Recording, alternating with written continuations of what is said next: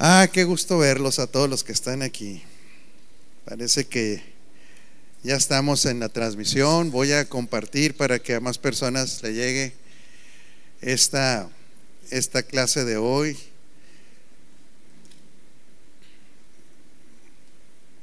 Aquí está. Esposa, me ayuda con este dispositivo electrónico, por favor. Joven Márquez, qué gusto saludarlo. ¿Qué desayunó, joven Márquez? Nada ha desayunado todavía, válgame Dios. Usted sí desayunó, señor Pedro. Sí, lo, sí le dieron desayuno, qué bueno. A mí también me dieron desayuno. ¿Cómo está la familia más poderosa de la tierra? ¿Cómo están? Estamos bendecidos, ¿verdad?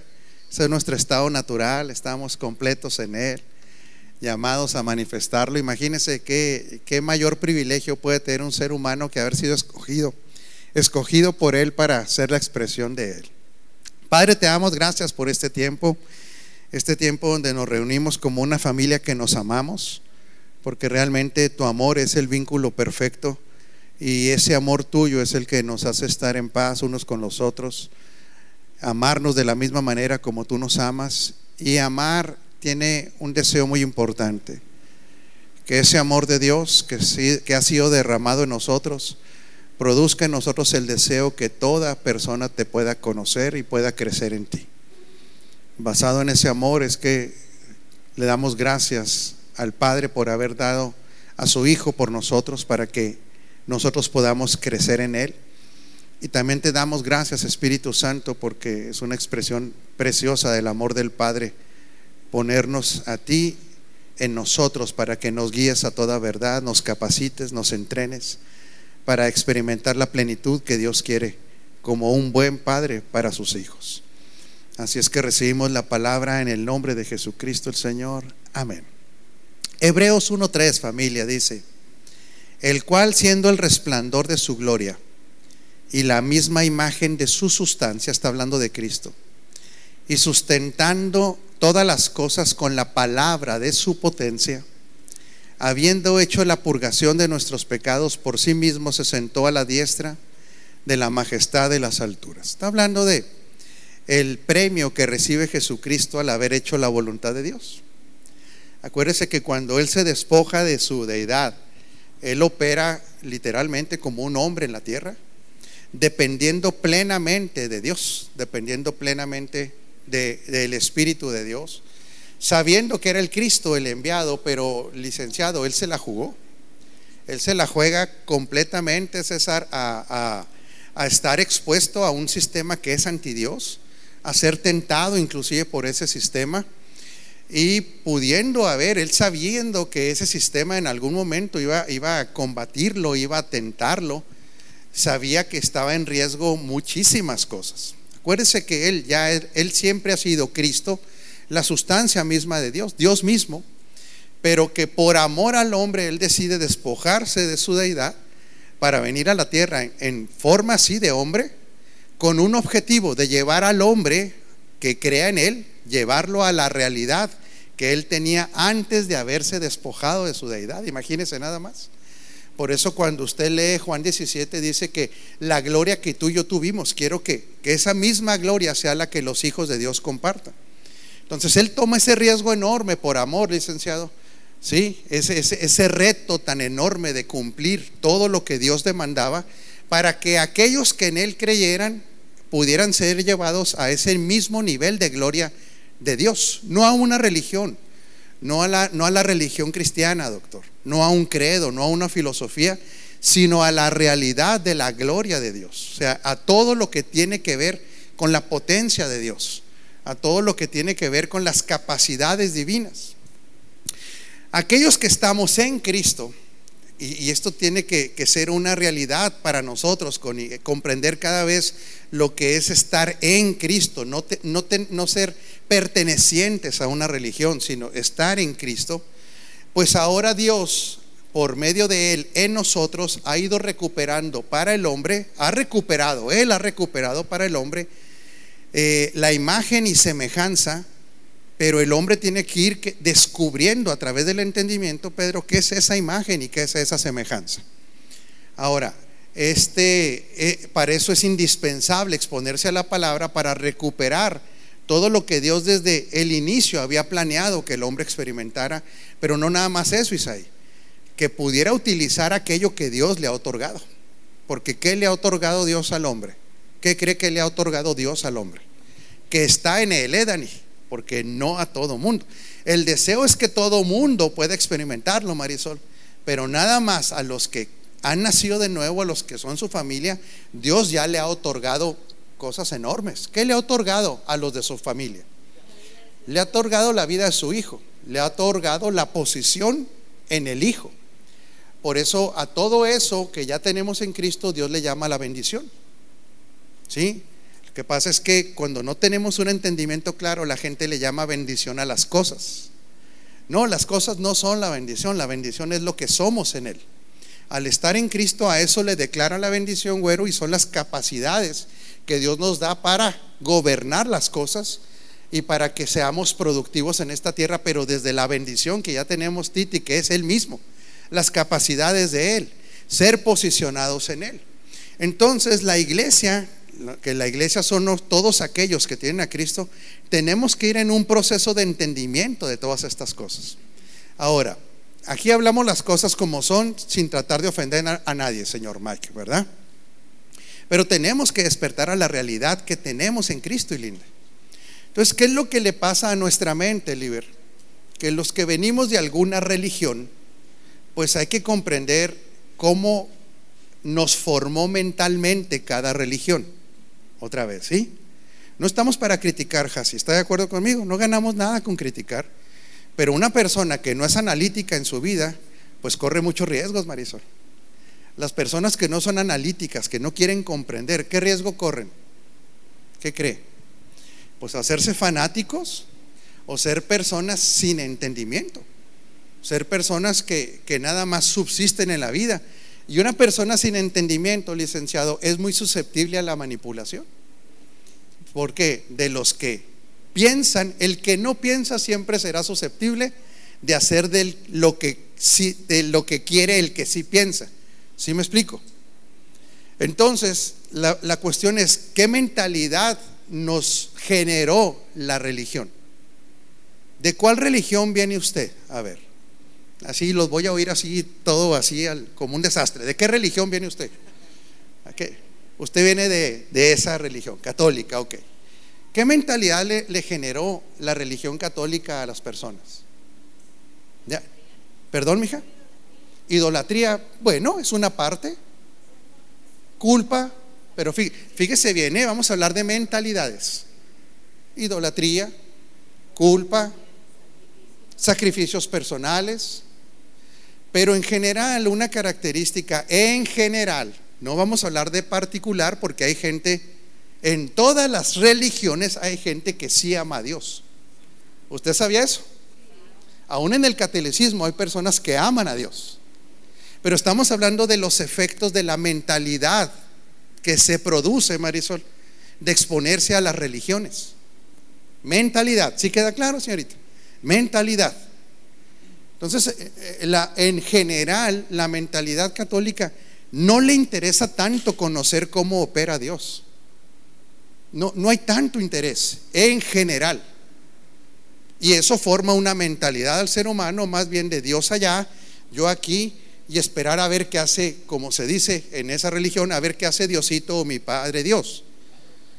Sí, de estar esperando un milagro, a ver, a ver qué ocurre, pero yo soy ajeno de los planes de Dios, en esa mentalidad. Ahora le pregunto, ¿y la mentalidad evangélica qué nos formó? Ay, ahí sí se rajan, ¿verdad? Y no quieren hablar. También sacrificios. Religiosidad al máximo. Y le voy a decir cuál es el problema de la mentalidad evangélica que no analiza la palabra. ¿Qué mentalidad forma? Generalmente forma una mentalidad que se llama deforma. Otra vez. Por eso le hago una pregunta. Cuando Cristo vino, ¿usted lo convirtió en evangélico? No. ¿En qué lo convirtió? En hijo. Entonces la mentalidad que uno tiene que desarrollar es de hijo no de la pertenencia a una religión. Porque en lo evangélico también, por hablando de mentalidades, sin criticar, cuando no se analiza la escritura de una manera correcta, basado en la realidad que tenemos en Cristo, no en dogmas de fe, van a venir distorsiones mentales. ¿Sí está captando esto? Una, ¿Qué es una distorsión mental? A ver, para que no se me asusten mucho. A decir, viene muy bravo el pastor. No, vengo bien relajado. ¿Qué es una distorsión mental? ¿Qué cree usted? Es una interpretación distorsionada de una realidad. ¿Qué es la distorsión? ¿Qué produce una distorsión? Que no se perciba nítidamente algo. Usted ha visto una televisión distorsionada. Le ha tocado estar en una pantalla distorsionada. ¿Cómo se ve la imagen?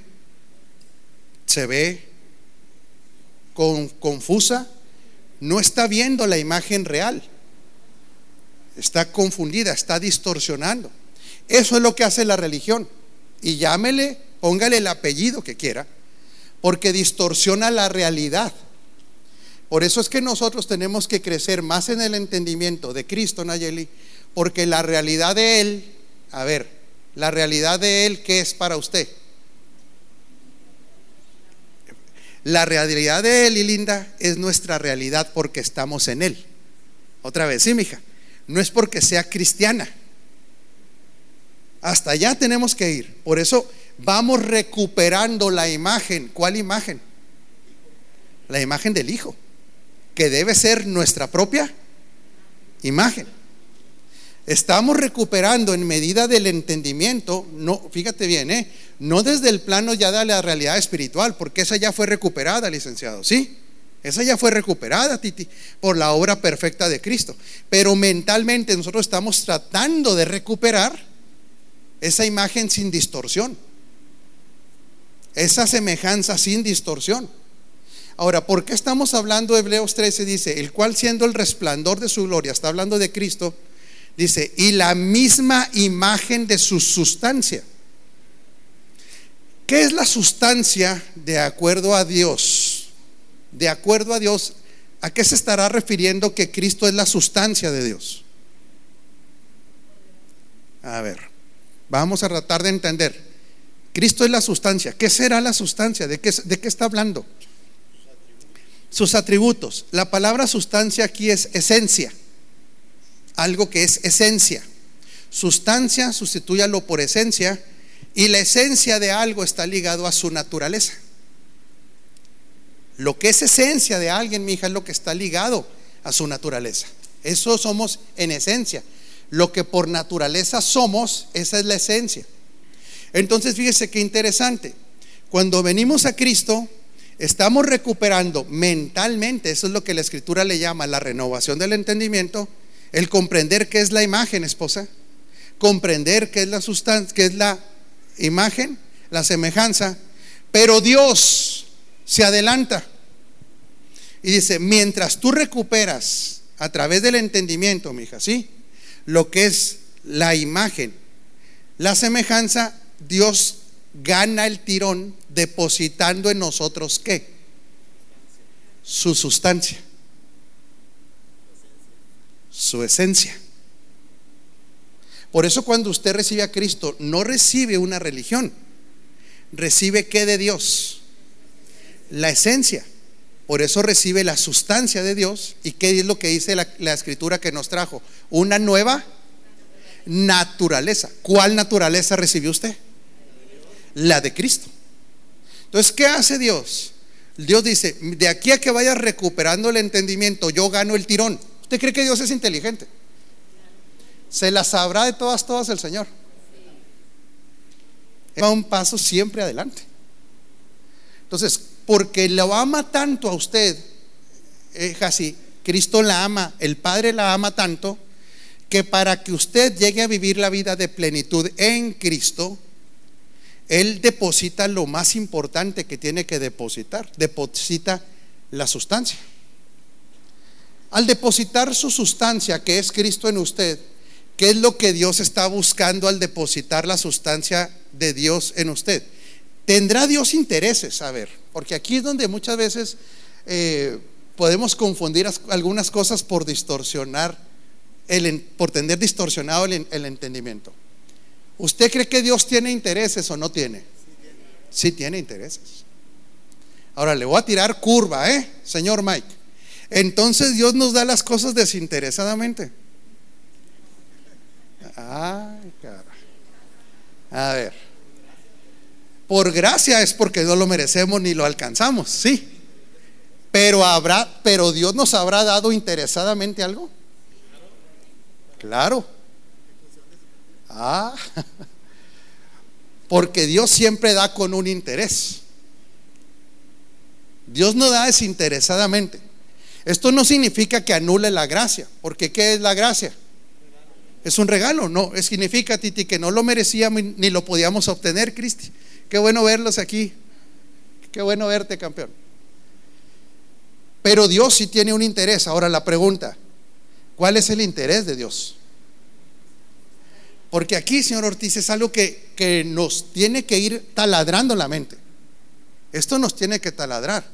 Dios no lo hizo, no le dio la sustancia de él sin interés. Tiene un interés. Tiene un interés, claro, que se llama la ejecución del propósito eterno, pero le hago una pregunta, ¿y este interés nos afecta a nosotros? Nos debe afectar completamente. El interés de Dios, sí nos tiene que afectar. ¿Por qué? A ver, una pregunta. ¿Dios tiene amor? No. Dios es amor. Entonces, fíjese la planeación.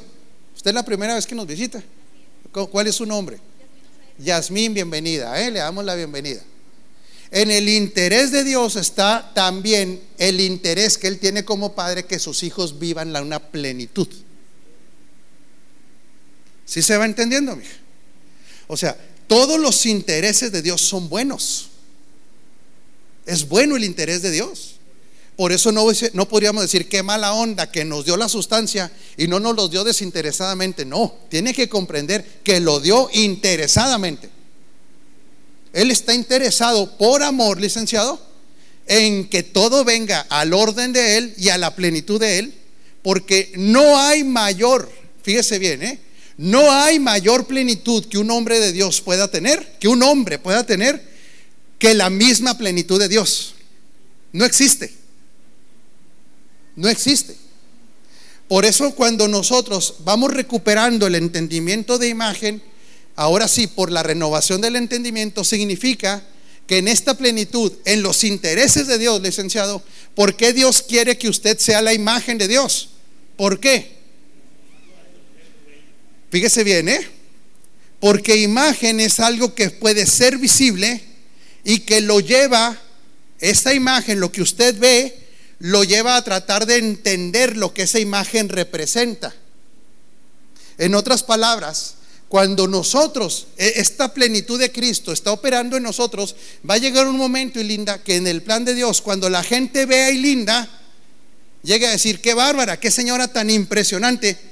Pero cuando Ilinda tenga la, la, la oportunidad de hablar, ¿qué va a hablar Ilinda de esa mujer tan impresionante que está siendo visible? ¿Qué deberá hablar Linda? Que ella se ha convertido en la imagen, pero que no es ella. Es Cristo en ella. Fíjese el plan divino. Ahora, ¿qué quiere que entendamos de esto? Es imagen. Por eso Jesús, cuando los discípulos le dicen a Jesús, muéstranos al Padre, ¿qué les dice Jesús? Ay, Dios mío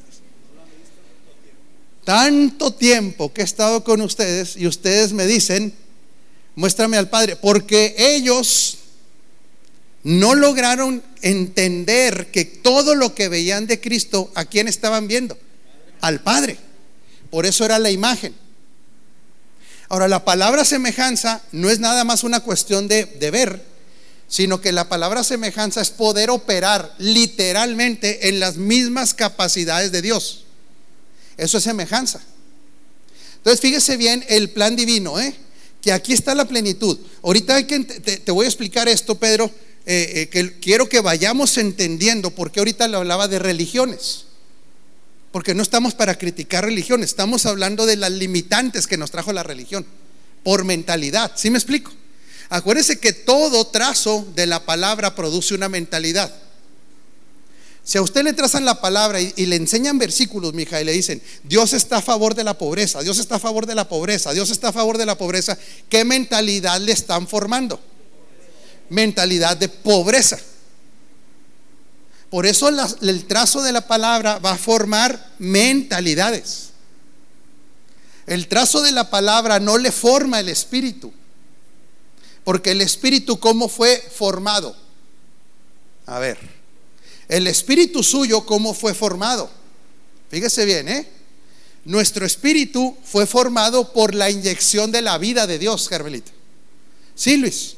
Por eso nuestro espíritu es una experiencia de vida un traslado de la sustancia de Dios, es lo que produjo que el espíritu de Isaí en Cristo sea un espíritu como. ¿Cómo es el espíritu de Isaí ya en Cristo? El espíritu, ¿eh? Completo, pleno. ¿Por qué? Porque le fue traspasado qué? Bueno, la sustancia. Esta sustancia ya está en su espíritu, mija. Entonces el problema del hombre no está, otra vez, un hijo de Dios no tiene ningún problema espiritual. Entonces el trazo de la palabra no es para formarle el espíritu. ¿Por qué? Porque si ya recibió la sustancia. El impacto de la palabra, señor Ortiz, sea bien o mal trazada, güero, es que es lo que va a producir, sí, ¿qué, qué es? Una mentalidad. Eso es lo que va a producir si está bien o mal trazada la palabra. Va a producir una mentalidad. Ahora pregunto aquí para ustedes que son tan sabios, ¿qué mentalidad es la que Dios busca en sus hijos o la que Él quiere que sus hijos tengan? Y el que me lo diga, mi compadre le va a disparar un cabrito completo, fíjese bien, ¿eh? Completo. Ahí sí es una inversión. La mentalidad de Cristo va bien, mi hija va bien. Todavía no le, le, está pegando al carbón todavía ahí del. La mentalidad del reino está bien, doctor. Pero como yo quiero que nadie se la sepa para que no le cueste a Pedro, fíjese bien, señor Ortiz, el trabajo de los edificadores es que se logre formar la mentalidad de lo que en la realidad de su espíritu ya tiene. Otra vez, ¿sí? Porque su mentalidad no necesariamente está formada conforme a la realidad de la sustancia que ya tiene. ¿Está claro y linda? ¿O lo estoy reborujando mucho? ¿Está claro? Eh, lo que Dios quiere, mi hija, es que su mentalidad sea completamente afín. ¿De qué otra manera le podemos decir? Igual. Ahora diga conmigo en estos términos científicos, diga, compatible con lo que ya tenemos como sustancia. Porque una mente que no ha sido formada en ese orden no es compatible, señor Ortiz. O sea que el ser interior, mija, tiene muchos cortos circuitos cuando la mentalidad no es compatible a lo que ya tiene en su realidad. Dice el doctor, ¿es enemistad? Sí, pero ahorita vamos a explicar en qué aspecto hay una enemistad, doctor.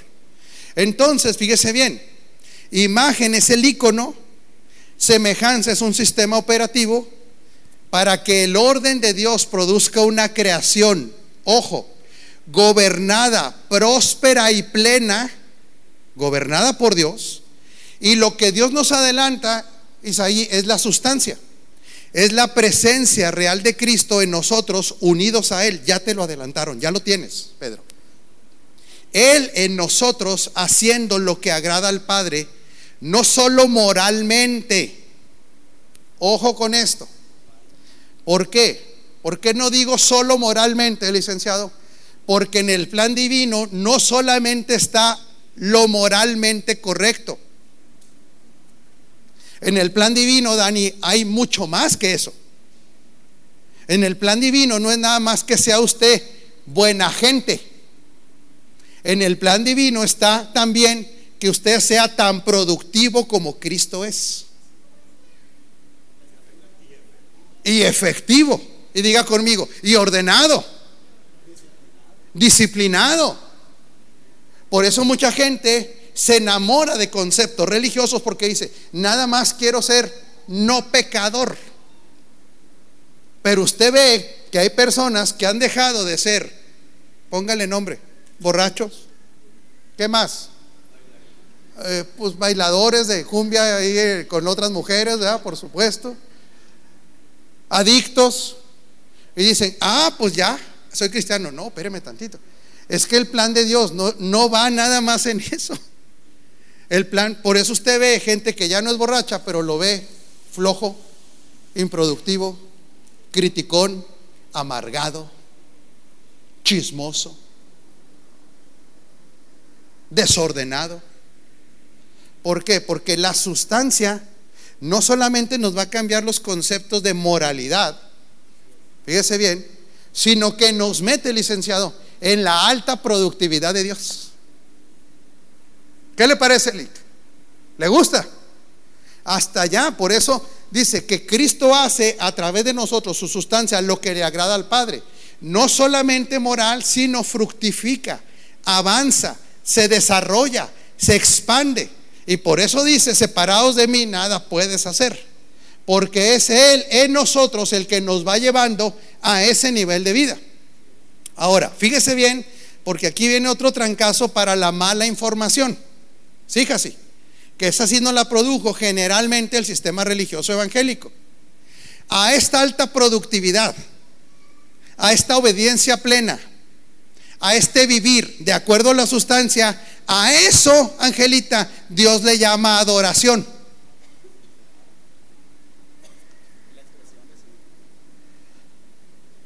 Qué diferente es pensar, por eso mucha gente cuando tiene una información incorrecta de lo que es adoración, al cristiano en general, ¿qué se le ha dicho que es adorar? Cantar. Entonces, si usted es muy adorador, si usted es más bien, si es muy cantador, Titi, en esa falta de entendimiento, pues la gente dice, este es un gran adorador. El problema es que llega a la casa y trata a la esposa con la punta del pie. Deja tirados sus compromisos. No paga sus deudas. Pide prestado y no paga. Es mentiroso. Es corrupto. Está casado y tiene novia. Pero dice que es cristiana, entonces dice que no hay bronca. Y entonces no era un adorador, era qué? Un cantador. A lo mejor buenísimo, doctor pero en esencia era un cantador. Por eso la adoración en el nuevo pacto está ligado a obediencia, a ser productivo, o sea, en otras palabras, a que la vida de Dios, doctor, esté qué? Fluyendo. ¿Sí? Está, esos son los adoradores que Dios busca, no a los cantadores. Ahora, que como decía Isaí, Qué bueno que podemos cantar también y cantando también se puede adorar. Y qué padre está esa tarea también, ¿no? ¿Le gusta cantarle a Dios? Pero un verdadero adorador es un adorador de tiempo completo que expresa la vida de Dios en obediencia a Dios. Por eso decía que Él busca adoradores en qué? En espíritu. Ahora la pregunta, ¿por qué en espíritu, Marisol? Porque en el Espíritu Él depositó la sustancia. La máxima expresión de adoración que el Padre recibe, mi hija, es cuando percibe a Cristo. Diga conmigo, no a mis buenas obras. No, para Dios eso no es adoración. Una buena obra, doctor, que está ajena a la vida de Cristo, Dios no la percibe ni como adoración. Por eso el olor grato, fragante, que Dios percibe como adoración, Carmelita, es Cristo mismo. Pero cada cuando lo quiere percibir en todo lo que hacemos. Como abogado, él quiere percibir que un abogado, ¿cómo, cómo le adora un abogado a Cristo? A ver, ¿cómo cree que un abogado adora a Cristo? Desde su profesión, ¿cómo lo adora? Que cuando recibe un caso, el caso lo administra de acuerdo a la cultura del reino de Dios, al orden de Dios, no a la del mundo. En ese momento, ese abogado está adorando a Dios desde su despacho y está adorando a Dios ¿dónde? En, en el juzgado. Ah, porque está transgrediendo al sistema. ¿Cómo adora un comerciante a Dios? Poniendo en su oficina a Marcos Witt? No, dígame, ¿cómo, mija? Pesa bien. Kilo, le vende kilos y le cobra kilos. Litros por litros.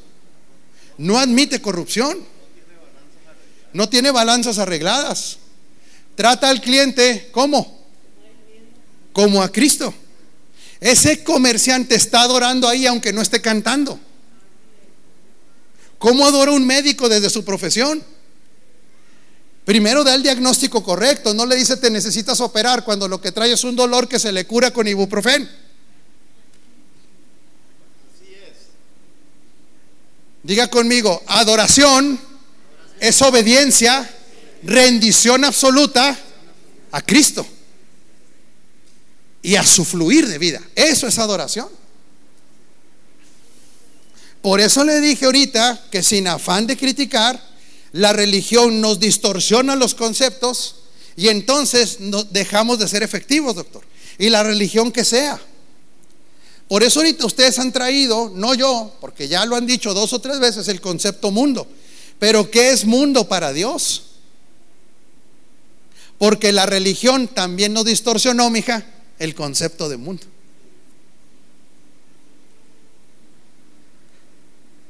¿Y usted cree que la religión evangélica también nos distorsionó el concepto de mundo? ¿Usted qué cree? También. Uy.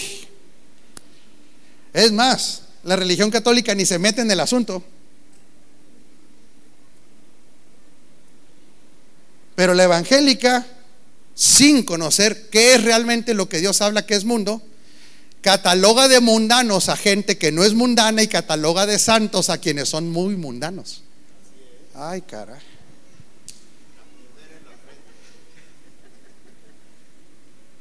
A ver, los fariseos creen que eran mundanos. ¿Qué cree usted? Para a la óptica de Dios, los fariseos eran mundanos. Mundanísimos. Pero predicaban la palabra. Ah, caray, entonces, ah, entonces sí o no. A ver, los fariseos no iban a fiestas, por decir así. Y para Dios eran mundanos. Jesús iba a fiestas. ¿Qué cree usted? y no era mundano, ¿verdad? Entonces se fija cómo se tergiversaron los conceptos. Hoy, en este tiempo, un evangélico le dice, vi al hermano en una fiesta, anda de mundano. Lo vi en el cine, es un mundano. Y puede que jamás sea un día de mundano, aunque ande en el cine. Y sin embargo, ve a la gente que va a la mal llamada iglesia y dice, el hermano andaba en la iglesia, ha de andar muy bien. Y a lo mejor anda de mundano en la congregación. ¿Se puede ser mundano en la congregación? ¿Usted qué cree? Uh, como dice mi esposa, ¿cómo esposa? Uh, porque necesitamos definir lo que Dios dice que es mundo. Necesitamos entrar ahí. Por eso nos dio la sustancia otra vez, nos dio la sustancia, pero necesitamos renovar el entendimiento para saber cómo se opera en Cristo y llegar a ser esa imagen real, doctor. Que cuando vean al doctor digan, qué bárbaro este señor. Realmente me, no sé, me está dando el conocimiento de algo. Fíjese bien, la mayoría de la gente no se quiere acercar a Cristo no por el mensaje, ¿Quiere que le diga la neta? ¿Quiere que le diga la neta, señores? No, la mayoría de la gente no se quiere acercar a Cristo no por el mensaje, sino por cómo vivimos el mensaje. Se le llama testimonio. No más que la gente no quiere el testimonio de los religiosos, quiere el testimonio de la vida de Dios. El testimonio de los religiosos es puro no, no, no, no, prohibición, prohibición, prohibición. Bueno, se verá al infierno porque ustedes, no, espéreme, espéreme. Control, miedo, pura religiosidad. La gente no se va a enamorar del Cristo religioso porque Cristo no era religioso. Cristo tomaba el corazón de la gente, mi hijo, porque se veía una expresión de una naturaleza que perfecta, superior. Por eso es cuando, cuando no se interpreta la escritura desde la escritura misma, sino de lo que yo creí, de lo que yo pensé, entonces vamos a entrar a parcialidades de la verdad. Fíjese bien, ¿cuánto tiempo me queda, esposa? No le entendí nada porque me quedan cinco. Llevo 35, esposa. Me quedan diez. Este versículo para mí es un versículo de mis favoritos, licenciado. Se lo voy a, leer. Es primera de Samuel 2.8. Es uno de mis favoritos, doctor. Está en el Antiguo Testamento, pero porque está dando una imagen de lo que le va a pasar a la gente cuando llegue a Cristo. O sea, es una sombra, pero lo explica de una manera preciosa. Me voy a poner estas cosas que van en los ojos porque no sé qué me pasa, que si me las pongo veo mejor. ¿Qué será, mija? Pues si yo estoy rete chavalo, güero, yo veo. Nomás que me pongo esto y como que se ve mejor. No sé si sean. Es un engaño, mijo, esto, yo creo. No sé, es el material, no sé. Me pone primera de Samuel, mijo, por favor. Primera de Samuel 2.8. Fíjese lo que dice aquí, desde la sombra, tipo y figura, desde el Antiguo Testamento, la expectativa que Dios tenía para sus hijos cuando recibían a Cristo, güero. Dice, Él levanta del polvo al desválido y saca del basurero al pobre para sentarlos en medios de príncipes y darles un trono esplendoroso. Híjole. Del Señor son los fundamentos de la tierra, sobre ellos afianzó el mundo. Póngamelo por favor en Reina Valera. Fíjese desde lo que, lo que desde el Antiguo Testamento y linda estaba diciendo. Fíjese bien, presidenta, por favor. Él levanta del polvo al pobre y del muladar exalta al menesteroso para hacerle sentarse con príncipes y heredar un sitio de honor. Porque de Jehová son las columnas de la tierra y él afirmó sobre ellas al mundo. Le gusta ese versículo, se identifica. ¿Quién se identifica con eso? Sinceramente. Sí, yo, yo sí me identifico. El problema es por qué mucha gente no se identifica porque no ha entendido que desde la óptica de Dios éramos desválidos o desvalidos, menesterosos y déjeme le digo algo, lo pone otra vez, mijo. Es que esa parte dura no nos gusta, pero el que no se identifica con eso, por eso no, no fructifica en el reino. Fíjate bien, ¿eh? Él levanta del, polvo al pobre. O sea, antes de Cristo, ¿usted era pobre? ¿A qué grado? Ah, hablando de pobreza, ¿qué grado teníamos antes de estar en Cristo, Dani?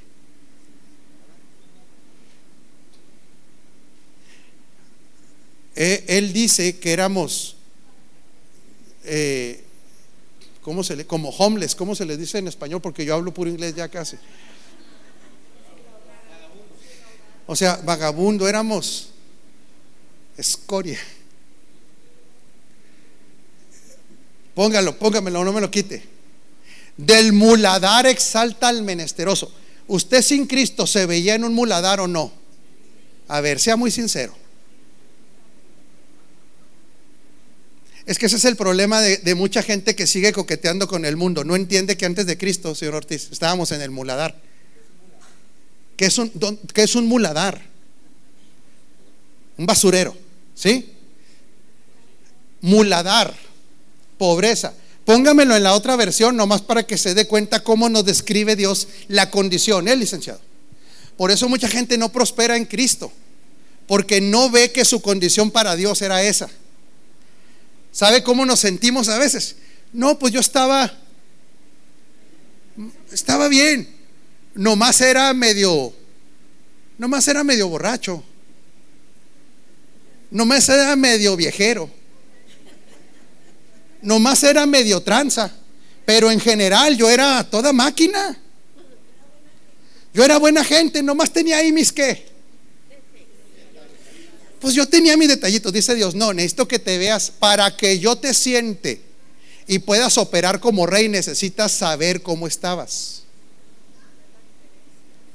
Necesitas ver que estabas literalmente que con desahuciado. Por eso mucha gente no crece en el reino, Julio, porque sigue creyendo que estaba hay más o menos. Entonces lo de Cristo nada más vino a ser qué?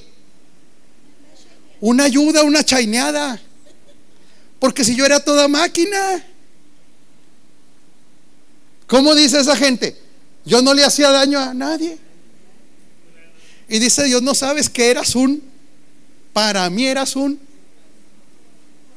desválido por diosero levanta del polvo al desválido y saca de dónde. ¿Dónde dice que lo sacó usted? No me voy a atacar con usted, no se agüita. ¿De dónde dice que lo sacó? Del basurero. ¿Y a quién echan al basurero?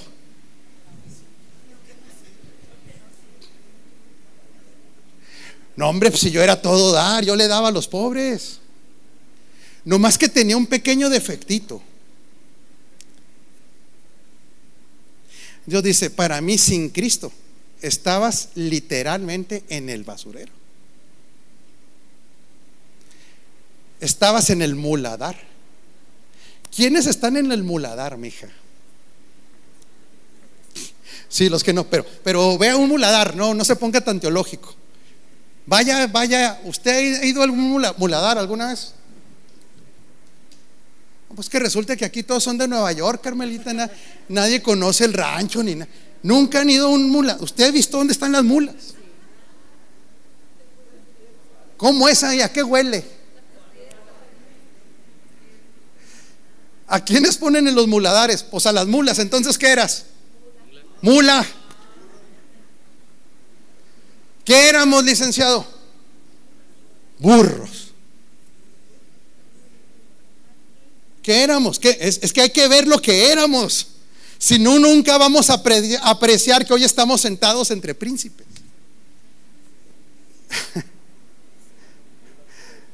Éramos mulas estériles. Las mulas estéril. Terco. Nunca he oído que alguien le diga, eres terco como una. ¿A qué olía usted?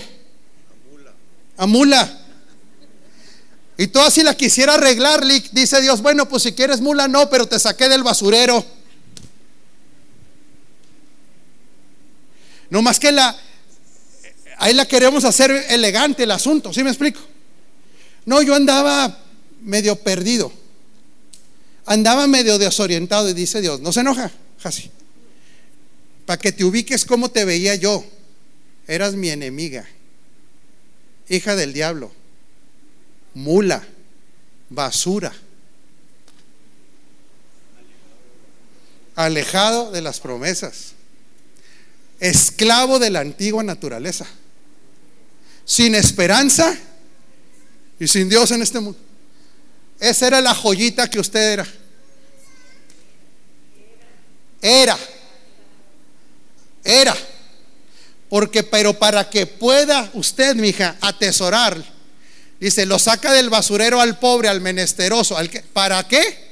Para sentarlos en medio de príncipes. Le hago una pregunta.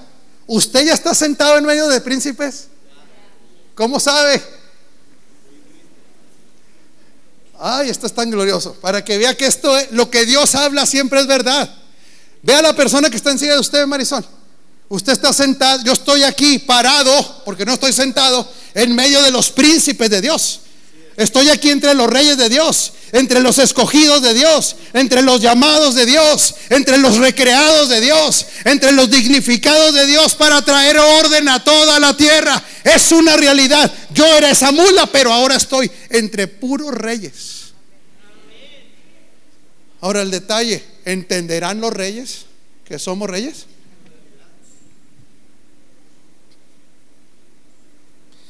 ¿Por qué? ¿Por qué no ha llegado este entendimiento tan claro? Fíjese bien, estos reyes, eh, los, a ver, usted es un rey en Cristo, pero tiene un serio enemigo. Usted tiene un serio enemigo que no lo hace, no le permite vivir como rey.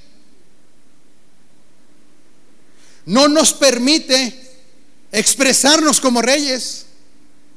No nos permite utilizar la autoridad que tienen los reyes. Ahora, le pregunto, ¿cuál es ese enemigo que lo tiene a usted y a mí así, de no alcanzar esa plenitud? ¿Cuál es ese enemigo, doctor? Mentalidad, ok. Fíjese bien. Ah, ¿cuál es? Fuerte. El sistema. Ahí está. Porque el que ama al mundo se ha convertido en enemigo de Dios. Ahora usted puede decir, espéreme, espéreme, yo soy enemigo. No, usted ya no es enemigo. Pero el sistema nos produce mentes enemigas a la mente de Dios. Si notan, Ayele, la diferencia. Tú no eres enemigo de Dios ya. ¿Tú qué eres para Dios? Tú eres hijo, pero tienes una mente todavía, me incluyo, que en parcialidades es una mente enemiga de la mente de Dios.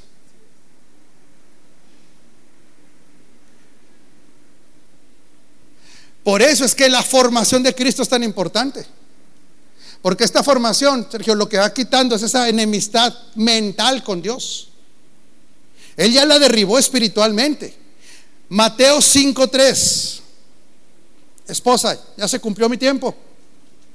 ¿Me quedan cuánto? ¿Tres minutos? Sí, sí termino hasta donde quiero llegar. Mateo 5:3. Fíjese lo que dice. Dichosos quienes? Los pobres en el espíritu, porque el reino de los cielos les pertenece. ¿A cuáles pobres se está refiriendo, Carla? A ver, fíjese bien, ¿eh? A ver qué tan.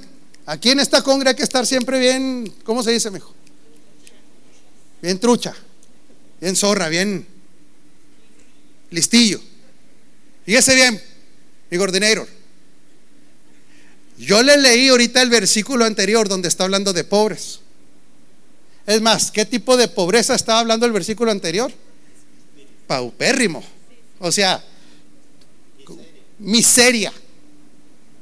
Entonces Dios dice en este versículo, póngamelo otra vez, bienaventurados los pobres Bienaventurados los que han comprendido el nivel de pobreza que tenían. Bienaventurados los que han comprendido el nivel de mendicidad en el que vivíamos. No, no me diga a mí así porque yo tengo buen carro. Para Dios, aunque tenga buen carro, espiritualmente está en la mendicidad. Es que yo tengo negocios. Es que yo vengo de familia acomodada. Tenía un amigo que decía que era, de familia acomodada, mi hijo, porque vivían en un solo cuarto y tenían que acomodarse muy bien para, porque eran como 20. El hombre tiene que entender, Marisol, que sin Cristo estaba en la mendicidad. Aunque tuviera apellido, dinero, posición social, aunque fuera guapo, aunque tuviera propiedades, Dios dice, ¿Quieres avanzar en este reino? Necesitas entender que a ese sistema en el cual tú pertenecías es el sistema de la mendicidad. Bienaventurados, me pone otra vez, mi hijo, por favor. Los pobres en espíritu, porque de ellos es el reino. Ahora le hago una pregunta. Por favor, mi hijo, ponga mucha atención aquí, ¿eh? Usted es muy inteligente. Si usted todavía está disfrutando de las riquezas del sistema del mundo, ¿podrá vivir a plenitud del sistema de Dios?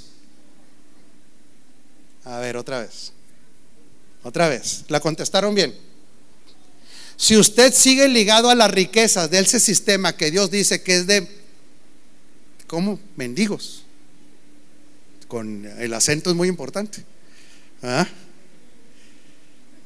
Si usted sigue creyendo, mija, que su fortaleza está en ese sistema, que Dios dice que es el sistema de los paupérrimos. ¿Usted cree que puede expresar toda la riqueza del sistema de Dios? No, no se puede. No, no se puede.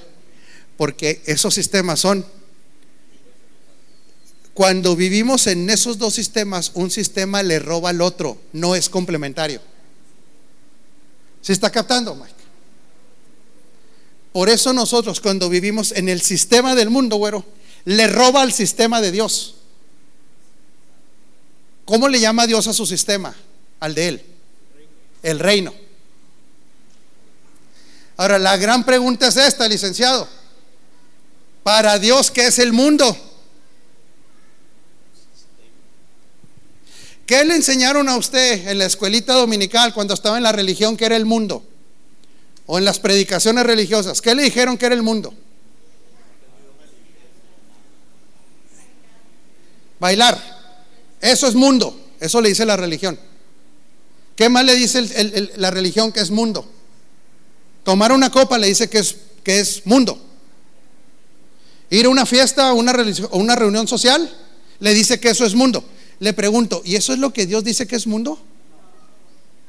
No. El mundo es mucho más peligroso que ir a donde están tocando los tigres del norte.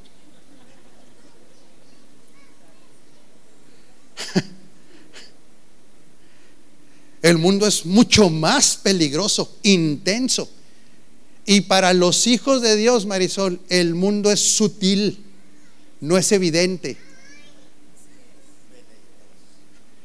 A ver, otra vez. Usted se, aquí entre no, ¿eh? no, no, no es para que se ponga acá muy acá, ni, ni tampoco se tire al piso, ¿eh? Usted se considera medianamente inteligente. Así, por lo menos, promedio. ¿Usted cree que Dios lo va, que el, que el sistema lo va a engañar con cosas obvias? No.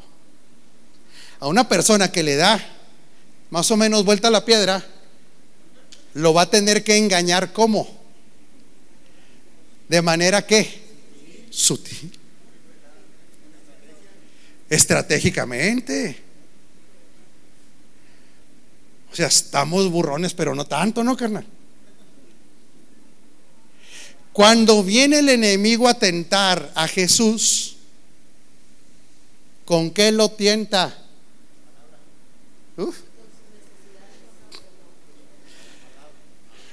Él ve la necesidad que tiene, pero lo tienta con qué cree? Con puros versículos bíblicos.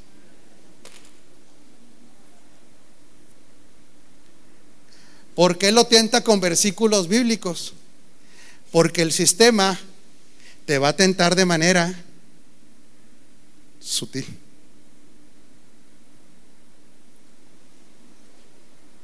Por eso dice, bienaventurados los pobres en espíritu, porque de ellos es el reino, significa, eh, pobre lo que significa es mendicidad absoluta, alguien sin esperanza. En otras palabras, los que llegan a convertirse completamente, diga conmigo, en su mente, no en su espíritu, porque esta suena, acuérdese que en el espíritu es la sustancia de Dios. Pero la pregunta, ¿usted ya se convirtió en su mente? En eso andamos, ¿no? Ahora, para convertirnos en, la, en el área de la mente, necesitamos entender que ese sistema para Dios ya está en un colapso, no en una crisis. Otra vez. Ese sistema es un sistema colapsado, no un sistema en crisis.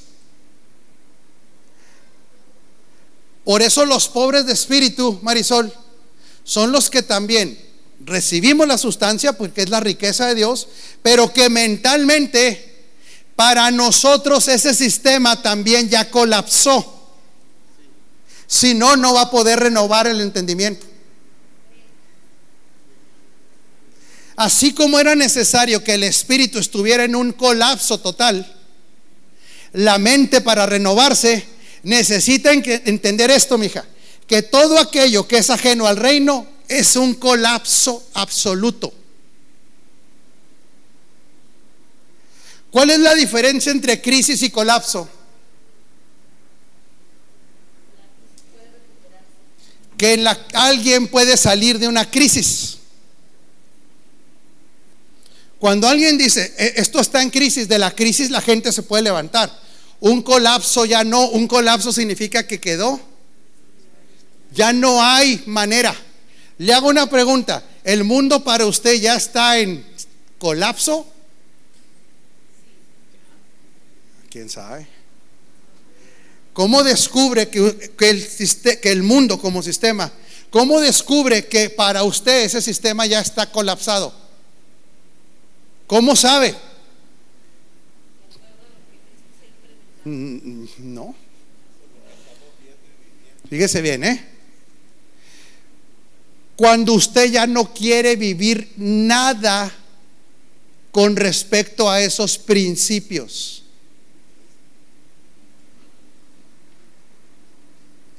Porque el mundo no son actividades. El mundo es un sistema de... Ahí le va. Ahí le va. Por- eso tenemos que entender para Dios que es mundo. Para Dios el mundo es un sistema de principios, valores, intenciones y fines. Otra vez. Para Dios el sistema no es una actividad. El mundo es un sistema de valores, principios, motivaciones y objetivos. ¿Cuándo te has dado cuenta que ese mundo colapsó para ti? Están muy serios. Cuando yo ya no quiero ni sus principios, ni sus intenciones, no quiero sus valores y no quiero sus objetivos. Cuando alguien llega ahí, es que ha entendido, mija, que ese sistema para él ya colapsó. Ya, ya no quiero nada con él. Pero para muchos todavía no ha colapsado en ellos. Nada más está en crisis. ¿Cuál es la diferencia, Lick? Para alguien que el mundo en ellos está en crisis, a alguien que ya colapsó. Cuando está en crisis, la gente dice, no importa, esto no está tan mal. No importa, podemos operar así. No importa qué tanto es tantito, pero no es de una acción. Es que tanto es tantito de este sistema. Si notas la diferencia, Mike. Por eso el religioso dice, no, no, no, no, usted anda muy mal, hermano, porque vi que tomó una copa de vino. ¿Qué tanto es tantito? No, es que no es la copa de vino. Si me entiende. El religioso no está entendiendo. El religioso cree que el mundo es tomarse una copa de vino, entonces por eso le dice, ¿qué tanto es tantito? Bueno, ¿qué tanto es tantito para el alcohólico? Ni la abuela. ¿Sí me explico? No, ni la abuela.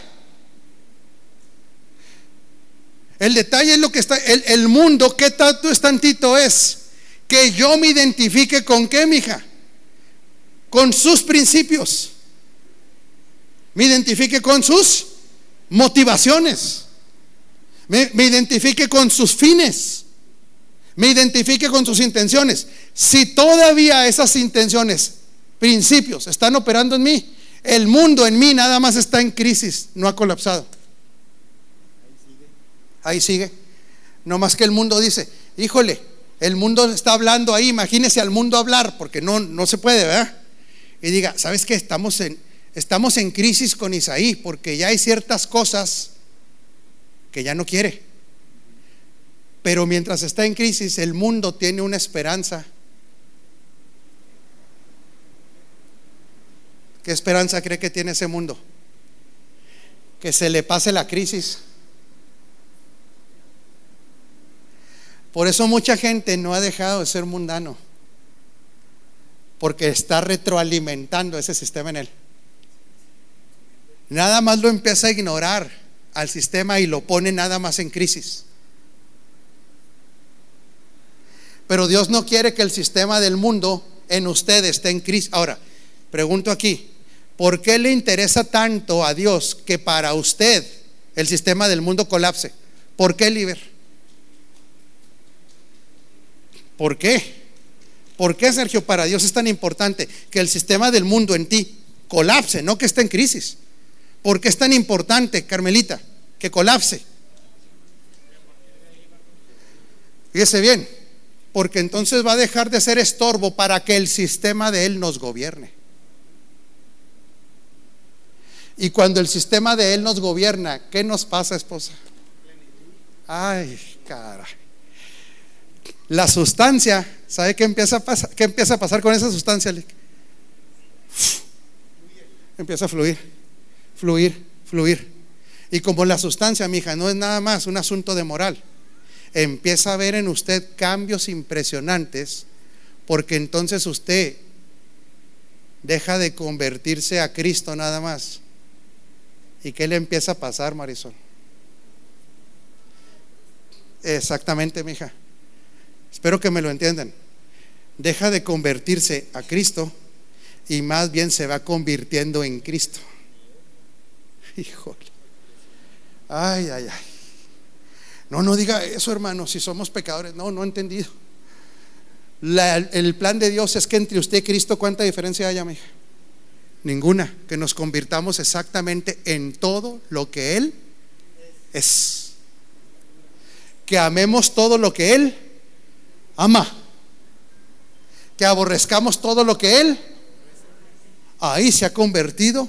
Ahí la sustancia. ¿Sabe qué hizo ya, señor Ortiz? Ya lo atrapó te absorbió la sustancia.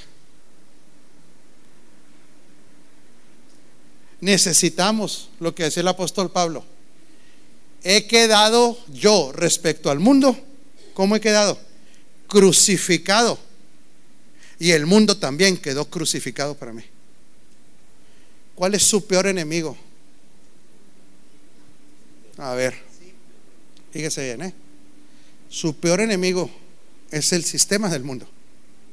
Nada más que tiene unas primas muy bravas. Usted no. Bueno, a lo mejor sí.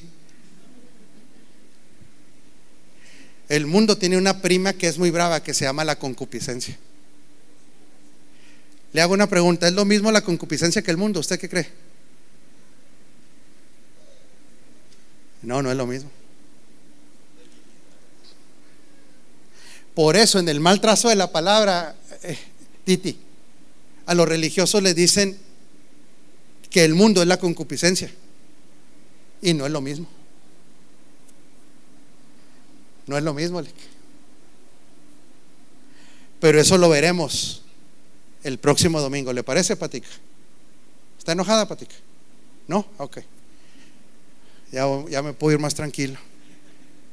Imagínese ir en el camino así. ¿Aprendió familia?